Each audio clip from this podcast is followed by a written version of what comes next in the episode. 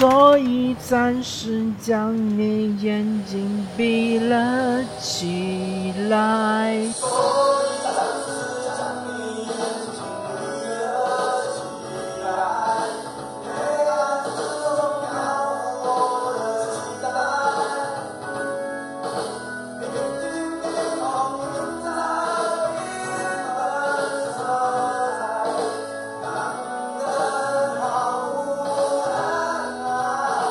大家好，欢迎来到这期的伪球迷的生活，我是主持人莱克。我们这档节目将和大家聊一聊有关足球、篮球以及生活本身的一些有趣的话题。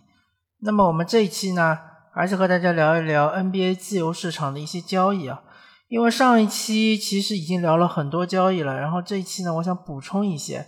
但是由于上一期我看的是 ESPN 的一个呃实时的有关于自由市场交易的一篇文章嘛。然后这篇文章我现在找不到了，然后我只能找另外一篇文章，那么就不可避免的可能出现有一些交易是重复的说了一遍，请大家见谅。那么我们这一期呢，还是从嗯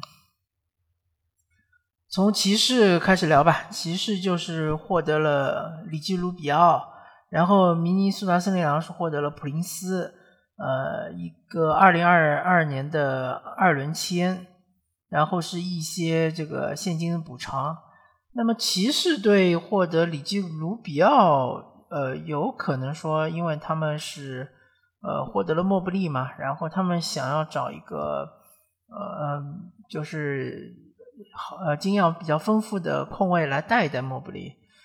但是骑士其实他手上应该是有好多的这个控卫啊。那之后就看他后续操作，他怎么样处理，像是加兰啊，呃，或者像是塞克斯顿呐，啊，这两个 球员，因为他们的球权也非常的集中啊。卢比奥这个球员，大家看的比较多的话就知道嘛，他是一个传球为主的这个控卫，他还是就是不太喜欢自己，他的攻击性没有那么强，嗯，同时呢，他的包括中远投呢不是那么的靠谱，但是。他这个盘活球队的能力还是非常强的啊。那么，然后是活塞队是呃送出了梅森普拉姆利去了黄蜂，然后呃黄蜂队是获得普拉姆利以及呃二零二一年的一个二轮选秀，是三十七位选了呃 J.T. Tor，呃 J.T. Thor。然后底特律活塞是也获得了一个二零二一年的呃次轮选秀，他们是五十七位选了呃巴尔斯巴尔瑟呃 Corporate Vica，然后这相当于就是说用呃相当于活塞队是送出普拉姆利，然后又送出了自己三十七位的次轮秀，换到了五十七位的次轮秀。那就是说，其实市场认为普拉姆利是一个负资产嘛，然后夏洛特黄蜂他们是在呃用空间吃下了普拉姆利的合同，那么活塞相应的就是释放了空间嘛，这个没什么好说的。普拉姆利这个球员，他适合于打这个替补中锋，但是打主力中锋确实是有点不不太够看啊，毕竟他的攻进攻能力除了一手策应之外，确实是没什么能。那么。呃，还有一个这个交易是说，嗯，印第安的步行者是送出了次轮签三十一位，呃，伊赛尔托德，然后是换取了雄鹿队的二零呃，也是今年的一个次轮签五十四位，以及一个次轮签六十位，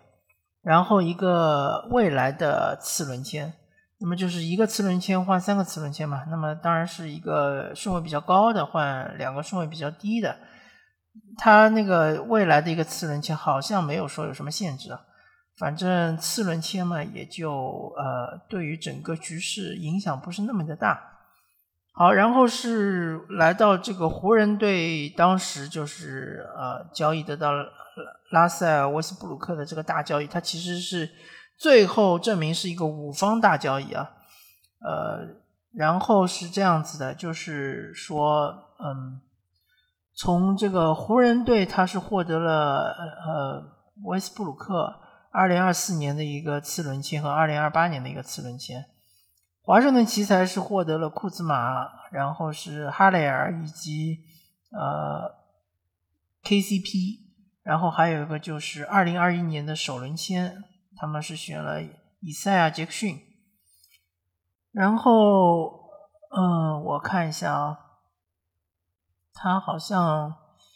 嗯，其他两、其他三个俱乐部他没有说，反正就是我我当时记得很清楚，是应该是一个呃五个球队涉及到五个球队的一个先签后换的大交易，嗯，反正啊，我记得是把篮网队的丁威迪也放在里面了，当然篮网好像是。呃，将丁威迪送去了华盛顿奇才。总而言之吧，这这个交易总结一下，就是说，呃，湖人他因为想要拿到威斯布鲁克，所以呢，他送出了自己的三 D 球员，嗯，包括是一呃首轮签，对吧？包括是呃，但是他获得的就是威斯布鲁克以及未来的两个次轮签。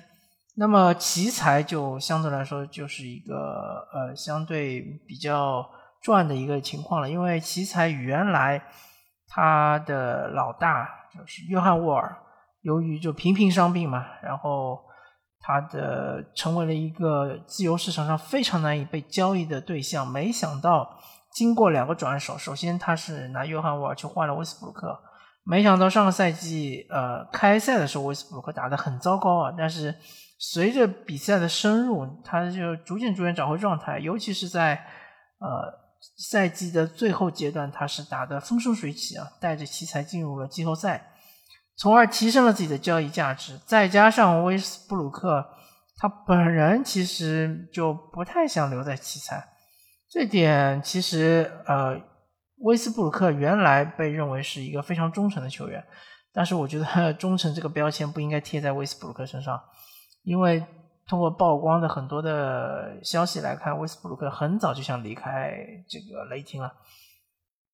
同时，他去了火箭之后，也是很早就想离开火箭；去了奇才之后，也是很早就想离开奇才。呃，反正他是把命运掌握在自己手中嘛。但是他和忠诚肯定是呃沾不上边的。然后，由于威斯布鲁克本人的操呃本人的一番就是运作嘛。让奇才其实获得了不少的回报，真的就是说，呃，非常漂亮的一个操作。然后再往上看的话，就是火箭，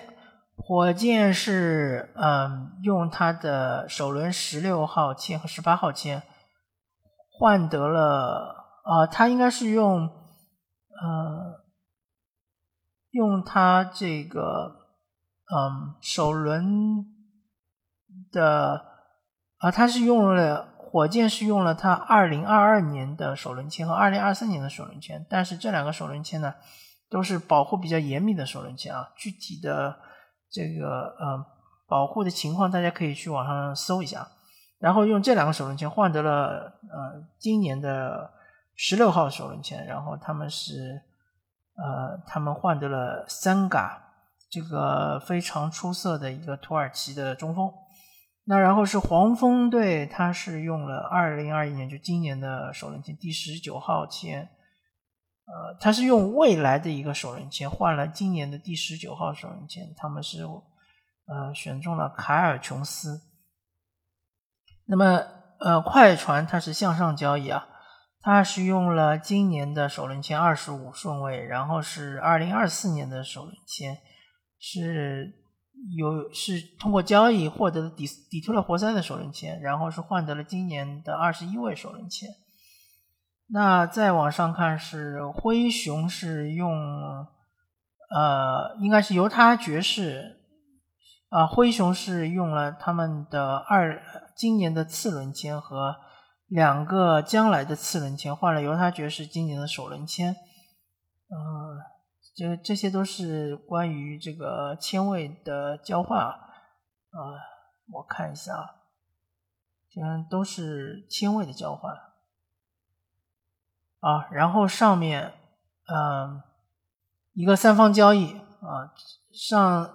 上次节目我好像没有提到，就是呃德隆呃赖特，然后是以及那个呃邓恩以及布鲁诺费尔南多，还有就是 T.T 嘛，呃 Tristan Thompson 这几个人呢，呃通过三方交易，然后是呃老鹰是获得了赖特。德隆赖特，然后波士顿凯尔特人是获得了克里斯邓恩以及布鲁诺费尔南德斯，以及获得了一个零二三年的次轮签。然后萨克拉门托国王是获得了 TT。我个人不太理解萨克拉门托国王他这个操作，因为霍尔姆斯很明显就是比 TT 更强的一个中锋。呃，也许国王是不想续约霍尔姆斯了，但是 TT 这个中锋其实是比较溢价的。自从去年凯尔特人签下他之后，我感觉他溢价的有点厉害。没想到凯尔特人不但把他送出去了，而且还能获得一个次轮签，这个操作有点溜。那当然，凯尔特人得到的也不是说特别好的球员。邓恩，我们都知道嘛，他是当年的四号新秀，是被这个西伯杜在森林狼签下的。原来是说他呃防守非常了得。进攻应该是有潜力能够这个最后是练出来的，没想到最后进攻还是没有练出来，所以成为一个呃 NBA 边缘人物嘛，就一直在每个队之间徘徊。呃，德鲁莱特这个球员我倒不是特别的熟悉，我有那么一点点印象，好像也是打后卫的，嗯，但是我印象不是特别深啊，那就不点评了。然后接下来就是说，呃，凯尔特人是通过交易获得了理查德森，然后给小牛队呃给独行侠是一个未来的次轮签。那因为凯尔特人他肯定是呃用空间吃下了理查德森，所以小牛队是没有获得任何的回报。对于小牛队来说，其实是比较亏的，相当于就是说小牛队送出了塞斯库里，然后最后拿到了一个二轮签，那肯定是不划算的。嗯，塞斯库里这个球员其实挺好的，特别是今年季后赛大家看出来，在七六人玩的风生水起。当然，他的防守是比较一般啊，对吧？肯定会被别人针对。但是他的进攻非常的强悍，完全可以弥补防守端的一些就是失分啊，没什么问题啊。然后就是关于洛瑞的这个交易嘛，就是迈阿密热浪是交易得到洛瑞，然后送出的是。呃，德拉季奇以及是呃阿丘瓦，然后送到了猛龙。据说呃，原来有留言说猛龙会买断德拉季奇，因为德拉季奇就最后一年合同了嘛。那么其实独行侠很想要捡一个漏，但现在又有说法说德拉季奇可能不会被买断，因为猛龙他也不是那种想想要彻底摆烂的球队，他毕竟。他手上还有西亚卡姆啊，还有范弗利特啊，呃，欧吉阿努沃比啊，还有像是什么布歇啊这种，嗯，不算很差吧，至少就是说从战斗力来说，还是能够拼一拼东部季后赛，所以他们可能会留下德拉季奇，留下德拉季奇做一个替补控卫也没什么问题嘛，对吧？而且他明年就合同到期了，正好可以释放空间嘛。那然后呃，公牛这个交易我已经聊过了。呃，然后是黄啊，这个鹈鹕他们是用一个明年的首轮签，是乐透保护的首轮签，然后换得了呃格拉汉姆。那么格拉汉姆嘛，就是原来这个黄蜂队的一个呃新新秀球员嘛，格拉汉姆。然后我感觉他应该定位在一个射手。他呃投射能力还是比较强的，那么就说鹈鹕的舰队思路就很清楚了嘛，就是围绕西安，呃让西安打空位，然后往内线杀，周围就放一圈射手，有一点像是独行侠的这种舰队思路，就是说有一个特别强悍的一个控球的侧翼，然后控球的前锋吧，或者是控控球前锋，然后往内线杀。呃，尽量多的制造他的一对一的机会，对吧？不管是一对一中锋也好，一对一呃就错位的控卫也好，都是尽量让他多打一对一。那么接下来是呃，就是呃一个比较大的交易了。这个交易是啊，公牛是通过先签后换，我记得没错的话是三年八千五百万，然后是拿下了德马德罗赞，然后送去这个圣安东马刺是呃泰迪斯杨，还有就是呃阿米姆，对吧？这两个其实是很好的三 D 侧翼。阿米姆呢，虽然说三分差了点，但是他他防守没问题啊。而且他防守可以从一号位至少放到四号位吧，呃，塞蒂斯杨呢，当然就是说他上个赛季打得非常出色，有三分，有防守，内线还有一手镜框的这种呃抛投啊啊，然后反正就是上个赛季我感觉他已经打出了一千五百万的身价，或者说相当将近两千万吧，我觉得都是没什么问题。嗯，公牛队就是为了打造一套。攻击比较强悍的阵容，他们把他们相对来说防守比较出色两个球员都送走了。接下来就看公牛队后续他们怎么打造他们的防守阵容。还有就是德罗赞这个球员，他其实是一个需要一定球权的球员。那么公牛队怎么样能够呃在进攻端能够分配好球权，对吧？是不是能够打造比如说像勇士这样的这种？呃，普林斯顿加三角进攻的这样一个体系，这是我们拭目以待的。马刺这个生意做的非常的出色啊，因为不管怎么说，塞蒂斯杨也好，阿米姆也好，这两个人，就算你自己不用，你在中期交易的时候，也可以把他们换成首轮签啊，应该是没什么问题。尤其是一些强队很需要这种球员。犹他爵士是用这个，嗯。未来的一个二轮签换到了帕斯卡尔，帕斯卡尔就是勇士队一个比较好用的内线，啊，也有一定的投射能力，但是三分不是特别准。但毕竟这个爵士也没有花太大的代价嘛，一个未来的四轮签嘛，而且勇士确实是不太需要他这个类型，因为勇士现在，呃，也是有点人满为患的感觉啊。然后勇士的薪金也非常的爆炸，所以说也希望就是说呃清清出一些薪金空间来。那么这个布鲁克林篮网啊，就说到这个五方交易嘛，对吧？就是丁威迪，然后去了这个华人奇才，然后就是然后圣安东尼马刺是获得了呃齐恩德勒呃休休森斯。休森斯啊，然后是一个二零二二年的二轮签，然后布鲁克林篮网呢是获得了一个二零二四年的次轮签和一个二零二五年的次轮签，呃，是二零二五年和奇才次轮签互换的这样一个权利，同时还获得了一个交易特例，好像是一千多万，一千万出头一点。那么丁威迪当然就拿到了个大合同了。其实啊，今年的签换特别特别的多。就是先签后换嘛？为什么呢？因为大多数球队没有薪金空间，没有办法强行的吃下一个球员的大合同。同时，签换的话，对于球员本身来说是一个很好的，呃，很有利的一个条件。因为，因为就是博德条款嘛。博德条款就是说，一个球员在一个球队内效力超过三年，或者说他的合同连续执行超过三年，就说这个球员在这个球队。比如说他效力了一年半，然后他被交易了，但他的合同还是继续执行下去，只要没有买断，那么他就拥有这个所谓博德条款，就是鸟权嘛，那他就能够签到一个相对比较大一点的合同，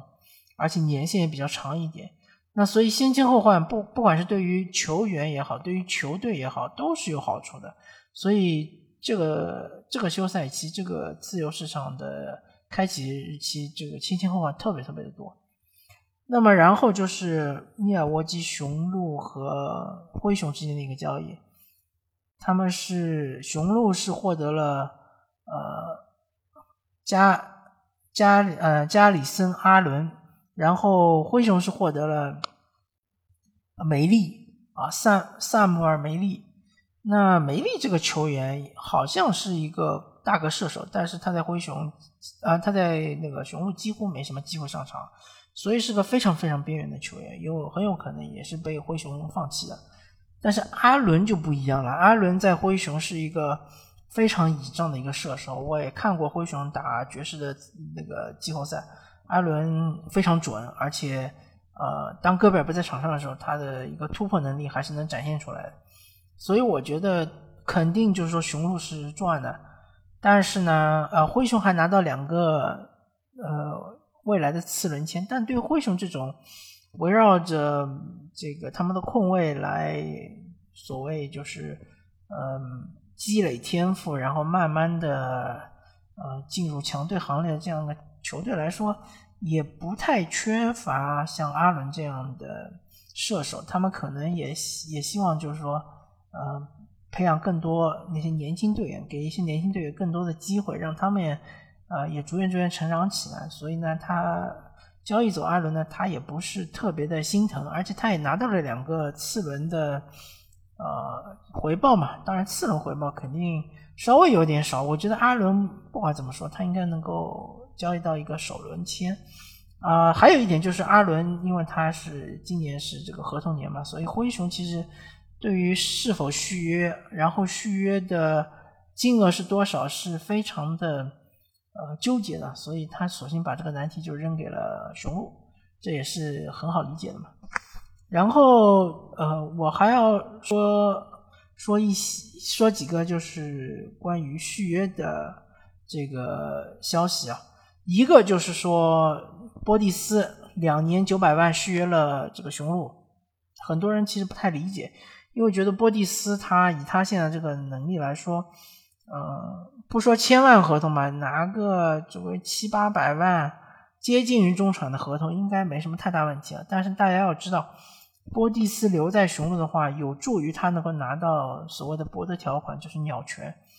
而且其实波蒂斯也很聪明嘛，他签了个呃一加一的合同，第二年是有球员选项的，就意味着他把他的未来掌握在自己的手上。下个赛季不管雄鹿打得怎么样，至少他是可以跳出合同，成为一个完全自由球员。呃，然后就是或者和雄鹿续约，或者做一个先签后换嘛，对吧？有先签后换的话，可以就是说拿到一个比较长的。然后是合同金额比较大的这样的合同，对于波蒂斯来说是非常有利的。那么奥拉迪波就更加的明显了嘛，因为奥拉迪波他是和呃热火签了一个一年底薪，那就是因为他之前首先是重伤，然后下个赛季复出可能会很晚，那么他在市场上肯定是没有人愿意接盘的嘛。然后第二嘛，就是他签了一年底薪的话。呃，对于他来说是等于是保留了他的鸟权。如果下个赛季他能够打出一定的水准，让大家看出他的价值，对吧？有球队想要用他，